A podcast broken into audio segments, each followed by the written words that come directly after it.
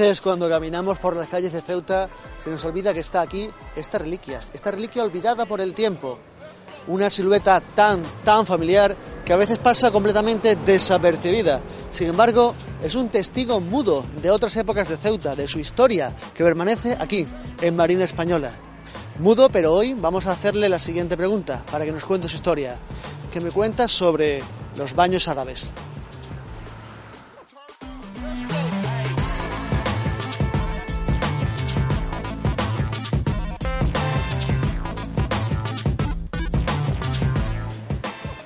Hoy tenemos la suerte de encontrar como anfitrión y como guía para hablar de la historia de los baños árabes con Gabriel Fernández Humada. Gaby, muchísimas gracias por estar aquí. ¿Qué tal? Hoy un placer y muchísimas gracias por hacernos este favor. Nada, hombre, Amanda. Esto era una experiencia que yo tenía ahí pendiente de resolver porque hemos recorrido el patrimonio cultural este verano y nos quedaba una de las cosas que a mí personalmente me gustan más de la historia de Ceuta, que es estos baños árabes. Sí, el baño árabe de la Plaza de la Paz. Espero que, que sea grato el ratito que vamos a echar aquí. Estoy seguro que sí, pero yo lo primero que te, que te quiero preguntar es exactamente los baños árabes qué eran.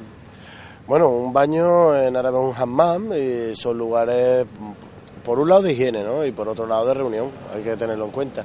Aquí estamos viendo la, la parte oeste, con este espacio que se ve con un pequeño arco y, unos escalones que son un testigo de una antigua escalera que, que había para subir a, a lo que sería su cubierta. Eh, es precisamente lo que estamos viendo en la parte más moderna del baño, una ampliación eh, posiblemente de origen meriní. Ha habido ciertos trabajos de restauración en este, en este conjunto y se han ido rescatando trocitos, ¿no es cierto? Sí, bueno, hubo excavaciones durante los años 2003 y 2004, si no mal recuerdo, y se puso en valor y, bueno, este es el resultado. De hecho, gracias a estas excavaciones pues sabemos que el baño era muchísimo más grande de lo que hoy vemos, prácticamente llegaba un poco más allá de la mitad de la carretera. Y, y bueno, y sobre todo lo más interesante es que estamos en un baño urbano, esto no era un elemento aislado, estamos dentro de, de uno de los barrios que se llamaba el Arrabal de Abajo o de los Tres Baños, lo que nos quiere decir que cerca tendríamos dos más. Debería haber dos más por Sí, sí. Antes hemos mencionado, antes de empezar esta pequeña entrevista, que el conjunto tiene partes distintas, con distintas épocas. Sí, de hecho mm, está construido sobre casas ya anteriores del siglo XII, o sea que hubo que derribar ya edificaciones pa- para construirlo, esto lo, descubrió el arqueólogo don Fernando Villada, y incluso tuvo una ampliación, eh, a- casi seguro en el, en el siglo XIII, XIII-XIV, ya digo, en época meriní. Eh, es fácilmente visible, sobre todo si nos fijamos en el tamaño de los arcos, ¿no? Hay unos arcos que son bastante más pequeños, desde el exterior eh, se aprecia que en un espacio cuadrado y después tenemos otros unas grandes bóvedas que son la- las anteriores. Esto entonces me dices que es del siglo XII aproximadamente, cuando se construye Estamos originalmente. Entre el 13 y el 14. Entre el 13 y el 14. ujú, Si te parece, vamos a dar una vuelta por alrededor y hablamos un poquito más. Sin problema. Vamos.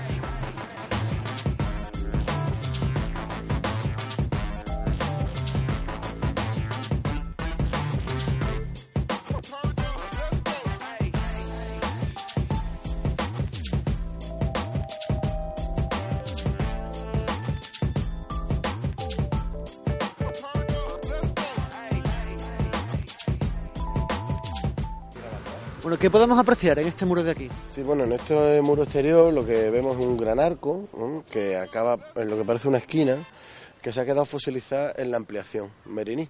De manera que lo que tenemos aquí es un baño anterior y esta parte que sería la ampliación meriní.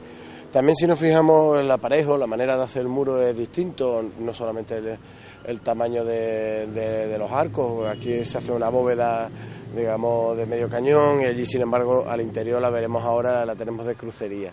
Lo interesante de la puesta en valor de la restauración es esos- esas cristaleras separadas que lo que permiten es la ventilación interior del baño y al estar hecho con vidrio y al ácido eh, la luz siempre entra blanca. Eh, es interesante puesto que estos son edificaciones que por fuera pues no parecen muy altas y ahora cuando entremos nos daremos cuenta que realmente sí que lo son, puesto que son edificaciones enterradas. ¿Hay muchos baños árabes similares a este en el mundo? ¿O podemos decir que esto es una cosa bastante particular de Ceuta? No, hay, hay muchos. De hecho, solamente hay que, que pasar la frontera hoy día y nos encontramos que eh, es, es algo habitual. El hammam mm, viene, viene con la cultura islámica, ¿no? El hecho de- del baño público. Y es muy interesante, por ejemplo, en medinas como la de Tetuán, donde todavía hay baños en funcionamiento, o showering, eh, donde, particularmente en esta última que he comentado, eh, no, se no se abren al turismo puesto que son necesarios. Eh, no era normal tener donde asearte en casa. Así que antes de, cumplir con los, con los ritos de, ir a, la mezquita, como sabemos todos, cinco veces al día, en muchas ocasiones pues ese, aseo, el hash pues, se, hace, se hace en el baño. Es muy habitual, eh, prácticamente cada arrabal tiene que tener un baño como poco y siempre cerca de, mezquitas en muchos casos o de las puertas de, la, de, la, de las medinas o de los barrios. ¿Y hay algo que caracterice especialmente a este que tenemos aquí en Ceuta? Este baño es muy interesante, bajo mi humilde opinión, por el tema de la ampliación. Eh, lo que estamos viendo es realmente un ejemplo más de cómo la ciudad está recibiendo inmigración andalusí, ¿no? o cómo la ciudad se queda pequeña, o, las instalaciones de, su momento en la Edad Media se van quedando pequeñas. Al igual que en Huerta Rufino vemos cómo se hace un barrio nuevo, eh, vemos cómo instalaciones anteriores se amplían. Eh, yo a los más pequeños siempre se lo comento de la misma manera. Si tenemos un cine, eh, tenemos dos opciones, o construimos un cine nuevo o ampliamos el cine. ¿no? Eh, ¿Por qué pongo el cine? Porque es uno de los mejores ejemplos de un espacio de, de uso público, pero de carácter privado. Evidentemente tiene un dueño, pero es utilizado por el público general. Aquí se pagaba, evidentemente, para entrar. La puerta estaría por aquí, casi seguro, puesto que la entrada que vamos a hacer ahora la vamos a hacer por donde estaban las calderas. ¿Te parece? Vamos a seguir dando la vuelta.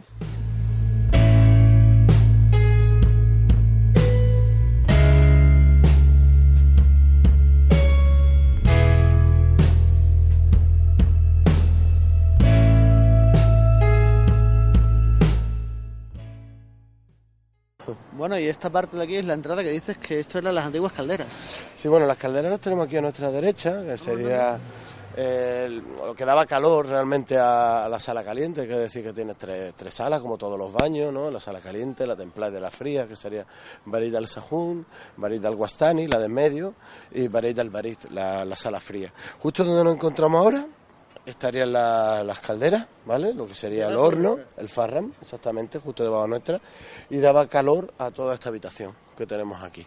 Eh, se aprovechó, bueno, primero por, venía muchísimo más sencillo hacerlo aquí, para hacer también una, una entrada en rampa para discapacitados. No me digas que ya tenían cuestiones de accesibilidad en esa época. No, no, esto se ha hecho con la puesta en valor, con la puesta en valor. Vale, vale, ¿qué te referías a la época del siglo XII? Digo, mira, no, qué previsores.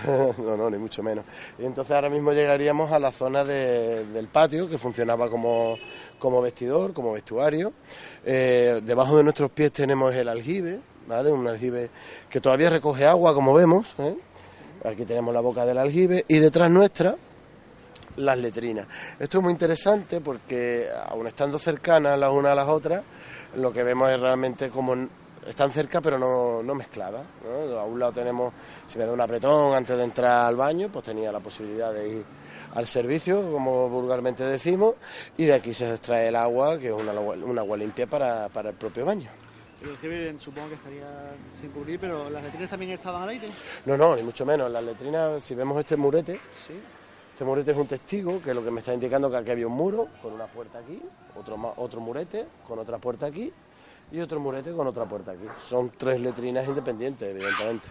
La gente tendría que tener su pequeña intimidad para hacer sus cosillas, ¿verdad? Sí, claro, evidentemente. Esto es muy interesante. Esto ya lo vemos en Huerta Rufino y en cantidad de medinas, ¿no? El, tema de, por un lado, el abastecimiento de agua y por otro lado, las canalizaciones de, de aguas fecales. ¿no? ¿Qué capacidad tenía esta instalación aproximadamente? Pues mira, no sabría decirte, el baño en completo, hoy hemos entrado a 30 personas por, sala actualmente y nos queda un tercio de lo que era. O sea que podríamos multiplicarlo por tres, ¿no? Unas 90 personas aproximadamente. Por sala, por sala, sí, por sala.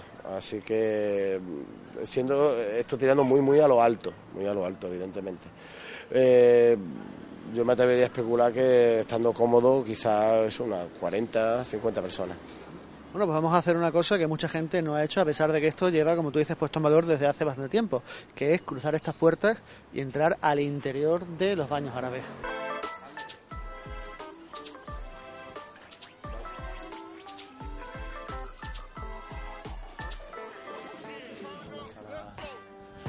En la primigenia sala fría. Aquí, explícame qué había en, sus orígenes. ¿Sala había agua aquí? O... No, eh, los baños árabes son baños de, de, ablución, es decir, se te echa el agua encima. No son baños de inmersión, aunque tengan el origen en las termas romanas, que serían baños de inmersión la gran mayoría, aquí son baños de ablución. Hay que decir también que hay dos maneras de utilizar el baño, ¿no? Eh, cualquiera ya digo que haya estado en Marruecos lo, sabe, o en Turquía, por ejemplo, ¿no? en el mundo islámico. O me baño yo o me bañan, todo depende de lo que quieras pagar y de la prisa que tengas, evidentemente. Eh, lo normal, ya digo, es recoger el agua en una, en una pequeña alberca, que aquí la tenemos en funcionamiento. ¿Vale? Y mm, tú mismo hacerte, hacerte el baño.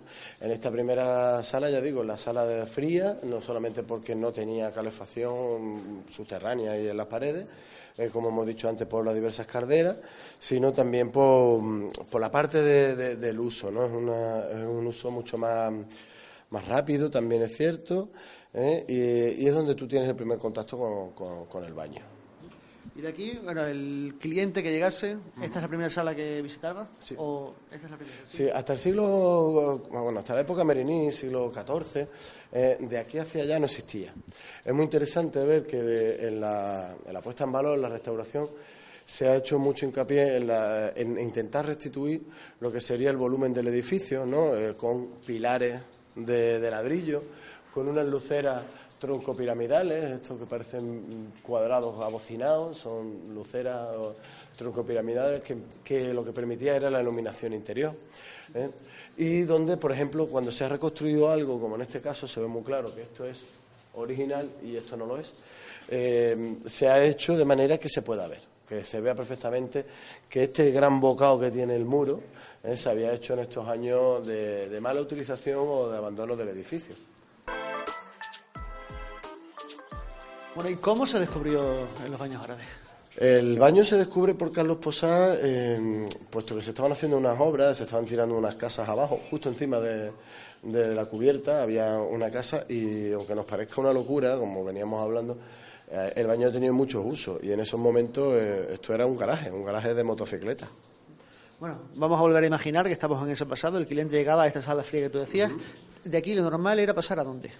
Normalmente se pasaba a la sala templada, aunque yo os invito a que pasemos a la ampliación de la sala fría de época Merini. Como vemos, se cambia de pilares de ladrillo a columnas, ¿vale? Pétreas, donde además hemos sido, ya digo, bastante cuidadosos en enseñar lo que son partes originales de partes reconstruidas, de, de, nuevos adosados. Aquí lo que tenemos es un arco geminado, es decir, un arco gemelo, si queremos llamarlo así, donde también se ve muy bien lo que es original de lo que es nuevo o reconstruido. ¿eh? En este caso pues lo teníamos muy sencillo puesto que habíamos encontrado parte de, esta columna. Pues como tú eres el que sabes, te voy a hacer caso y vamos a pasar a la zona. ¿Cuál era la función de esta zona? ¿Lo mismo pero más, para más gente? Eh, sí, bueno, aquí lo que nos podemos, nos podemos imaginar, eh, que no es difícil, son dos alanías, dos pequeñas habitaciones, dos privados, ¿vale? Eh, por supuesto, eh, no estaría el ladrillo visto, eh, serían azulejos, mármol, hasta prácticamente la mitad de la pared. En esta zona, pues quizá una, una mesa, una camilla, ¿no? Donde, donde hacer masajes a los clientes. Y, lo más interesante de donde estamos ahora es la, la bóveda, una bóveda cruzada, donde además han cambiado las luceras, son estrelladas, exactamente son estrelladas y es muy, muy curioso eh, que en esta zona eh, tenemos cinco luceras de estrella, como decíamos, con ocho puntas, mientras que en las alanías son solamente dos con seis puntas. De manera que lo que esto permitía es que el que está en el interior de la alanía no era visto más que la silueta del cliente, ya digo, son las partes privadas, eh, mientras que esta sería una zona común. Siempre la, la distribución va a ser algo parecida, un común, perdón, privado, común, privado. Y yo que siempre tengo curiosidad por estas cosas, ¿el hecho de que las estrellas tuviesen más o menos puntas tiene algún tipo de significado? Eh, la entrada de luz. ¿eh? Al tener más puntas pues, y más estrellas, en las zonas comunes entraba mucha más luz. Creo que he visto demasiado el código da Vinci y imagino mensajes secretos. no, además, en este caso eh, estamos hablando de arquitectura y, está pensado para eso, para, para, que entre mucha más luz en este espacio, que es un espacio común, un espacio de tránsito también, donde ya, como digo, va a haber masajes y demás. Y además, si, si nos callamos brevemente, incluso escuchamos el sonido del agua, ¿no? que es un lugar de relajación. Pues sí, sí, recuerda los patios típicos árabes o andaluces que es, tiene esa fuentecita que te ayuda a relajarte. Exactamente, esa es la, idea, ¿no? De el tiempo que se pasaba en el baño era un tiempo grande, ¿eh? no era una ducha y, a correr. Supongo que aquí, aparte de la función que es limpiarse o relajarse, también se eh, ejercitaría vida social. Sí, bueno, la función social del baño es variada, ¿no? Eh, ya digo, había distintas horas de utilización, tanto para hombres como para mujeres.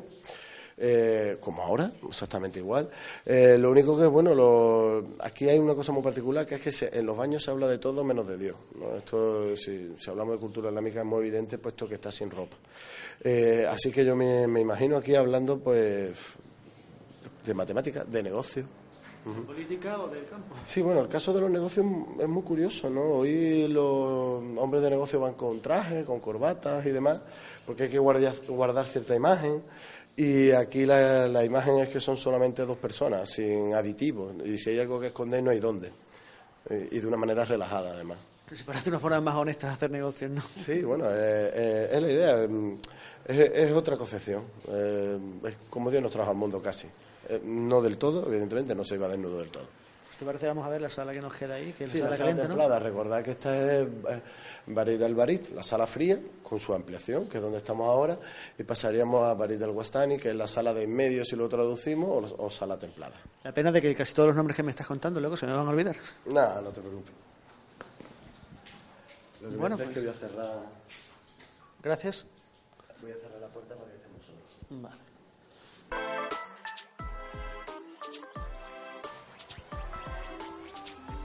Fíjate que a pesar de que esto no es muy grande, me ha engañado y esta sala, eh, especialmente no me imaginaba que estaba aquí. Mira, desde fuera es evidente. Eh, esa de allí es la sala caliente, en la que entraremos en breve.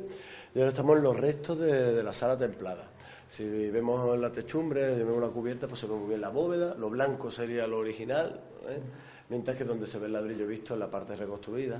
Eh, que además sujeta y hace que, el, baño no caiga, ¿no? Eso era otro de, los objetivos, el baño estaba muy deteriorado en su momento. Eh, estos arcos que están allí implementados, como dibujados en ladrillo, lo que nos, está indicando es que al fondo de esta sala, que estaría, como hemos dicho anteriormente, prácticamente en mitad de, la carretera, había otra lanía, había otro privado. Recordemos que siempre la distribución es la misma ¿Lo habéis deducido por lo que existía o es una licencia? No, no, por, por las excavaciones y demás. De todas maneras, solamente hay que mirar atrás y vemos que aquí tenemos otra alanía. O sea, siempre se, se corresponde a lo mismo. Eh, una zona privada, una alanía, una zona común y otra privada. O sea, que tiene cierto paralelismo cada sala, ¿no? Sí, sí, es la idea. Es la idea. Dentro de lo que es la bóveda, tú guardas una geometría. Bueno, y esto imagino que no estaba aquí en el siglo XIV. No, aquí lo que hemos hecho es, bueno, una, proyección asométrica, un dibujo eh, con perspectiva, donde vemos el horno, que decíamos en un primer momento, la caldera debajo de la sala caliente, también con una alanía, una zona común y la proyección de lo que sería la, siguiente alanía, la sala templada, que es donde estamos ahora, donde en esta alanía pues, encontramos la puerta de comunicación con la sala fría, la ampliación Meriní, ¿eh? con sus dos alanías y la zona común en el medio y el patio, que funcionaba, como hemos dicho antes, de vestíbulo, con sus tres letrinas y el aljibe. Eh, después, bueno, hay dibujos y secciones ya, digamos, más, serias, ¿no? Más de trabajo de arquitectura y algunas fotografías del momento del descubrimiento hechas por don Carlos Posamón, aquí las tenemos, ¿eh? estas dos, en blanco y negro, de los años 60, donde ya el aljibe era perceptible, donde en mitad de la plaza aledaña nos encontramos otro aljibe, y donde vemos esos grandes vacíos, esos grandes bocados y rotos ¿no? del propio baño. La casa ya se había derribado, como vemos. ¿eh? Este es el baño en el año 2000. Que esto se extendería en esta dirección, pero ¿en esta también o no? No, se, se extendería hacia el norte, ¿eh? hacia lo que es la carretera. Esto también durante la excavación el compañero Fernando Villada y José Manuelita también estaban en estas excavaciones. La sala mm, caliente tiene un sistema de canalización de aire que se introducía en la carretera, entonces gracias a eso pues, pues también se pudo ver eh, más o menos la, eh, la, línea que, seguía el edificio. Y este es el edificio que recordaremos todos hasta el año 2000. ¿no? Aquí recuerdo que había hasta belenes montados. Sí, sí, yo recuerdo eso que dices de los belenes y, creo que también lo del garaje de, los, de las motos, porque esas verjas que se ven en la foto Yo la recuerdo desde muchos, muchos, muchos años antes. Estaba pensando que decías que esto, bueno, esto, este tipo de arquitectura es heredera de las termas romanas, pero me fascina que ya tuviesen este sistema de canalización, esta ingeniería para, para poder calentar las cosas en esas épocas. Sí, bueno, la utilización del agua en la cultura islámica es, tradición, ¿no? Y además se aprovecha mucho. lógicamente, eh, si comparamos el mundo islámico con el romano, son muy distintos, ¿no? Es evidente. Eh, estamos hablando de una cultura, por ejemplo, europea, italiana, donde hay más agua, donde sí que se calientan prácticamente las piscinas, eh, hablaríamos de los caldarios, ¿no? Eh, en las termas, mientras que aquí lo que hacemos es calentar el suelo, donde se calienta el edificio. Y el agua, eh, o si es calentada, es en, recipientes más o menos grandes, y si sale, sale caliente en un espacio. Cuando no, se lleva fría la sala caliente, que al tirarla en el suelo, pues crearía vapor una especie de, sauna húmeda. Pues, si te parece, vamos a ver la sala caliente ya, que la tenemos aquí.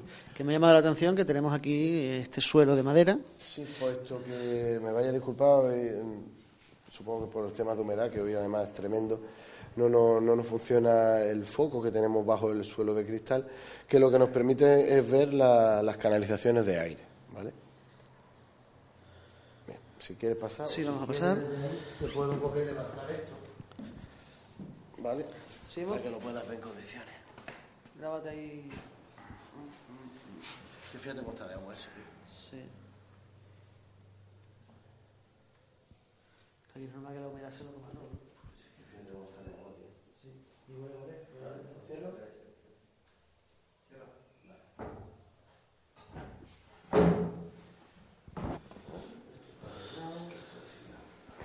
Bueno, entonces gracias al foco. ¿Esto te puedes poner encima sin problema? Bueno, pues cuéntanos. Esta es la sala caliente. Aquí es donde se viene a pasar un poco más rato y cómo funciona esto. Bien, eh, justo detrás de esa pared tenemos el horno, las calderas que comentábamos que en la cual se ha instalado ahora la rampa para discapacitados.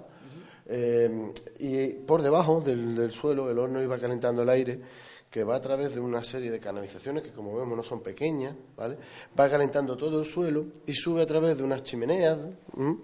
Aquí tenemos una, eh, vamos a llamarla que está medio rota, aunque la veamos totalmente eh, destruida, pero sí que me permite ver cómo está comunicado el subsuelo de, la sala con el exterior, de manera que calentaba esta pared, que es la que tenemos en común con la sala templada. Eh, toda esta sala está llena de, de, de esta chimeneas, como vemos aquí, ¿vale? Que además iban por unas canalizaciones de, barro, que se van superponiendo unas a otras, ¿de acuerdo? Y va calentando la pared. Aquí tengo una, allí atrás tenemos de nuevo otra más, y ahora mismo, justo delante nuestra, otra aranía, otro espacio, ¿vale? Privado, el cual también tiene dos chimeneas a, ambos lados, de manera que está caliente, esta sala estaría caliente completamente, paredes y suelo. Siguiendo la lógica, ¿Debería haber otra aranía allí?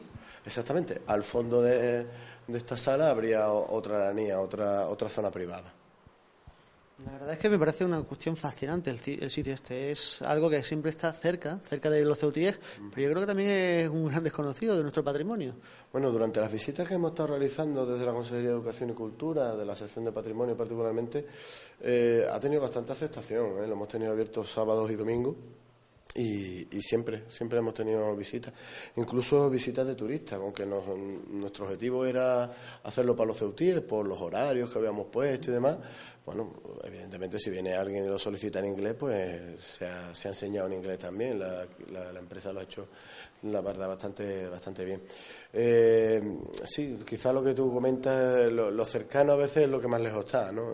Nos ocurre con otros lugares patrimonio de, de la ciudad. Las murallas reales estamos tan hartos de ir eh, y creemos que las conocemos porque hemos andado por allí, pero realmente son grandes desconocidas también. Sin embargo, las murallas reales son grandes y esto yo me da la sensación de haber pasado un millón de veces por aquí y ahora es cuando estoy aprendiendo un poco de esa historia que, que sabía que debería existir pero que no la conocía. Sí, además es cierto lo que dice, ¿no?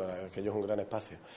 Lo que sí que es cierto también es que cuando uno entra en este edificio se da cuenta, bueno, que es que estamos bajo un techo de 800 años y que el edificio es muchísimo más alto de lo que parece por fuera, ¿no? Eh, este hecho de estar enterrado, ¿no? Son edificaciones, ya digo, que funcionan bastante bien en ese aspecto de aguantar las temperaturas. Pues me voy a despedir el programa con esa impresión de esos 800 años que, como diría el otro César, 800 años nos contemplan, aunque bueno, más o menos, ¿sabes dónde? Y lo que sí me quedo con esta sensación de tranquilidad que te transmite esto, que si no fuese porque esto no está abierto al público, yo tengo que trabajar, me quedaría aquí un rato. Gabriel, muchísimas gracias por acompañarnos. Amanda, ya digo, para lo que necesitéis desde la consejería, encantado vaya, de, de enseñar este patrimonio. Pues ha sido un placer poder compartir con los ceutíes un poco del patrimonio y especialmente a esta zona que yo le tengo mucho cariño, que son los baños árabes.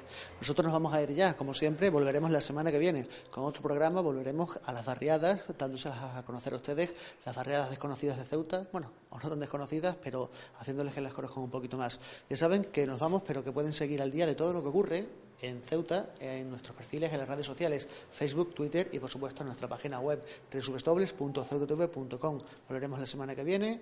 Recuerden que tienen una cita de lunes a viernes con nuestros servicios informativos y mi compañera Laura Ortiz. Y ya no les digo nada más. Chao, hasta la semana que viene.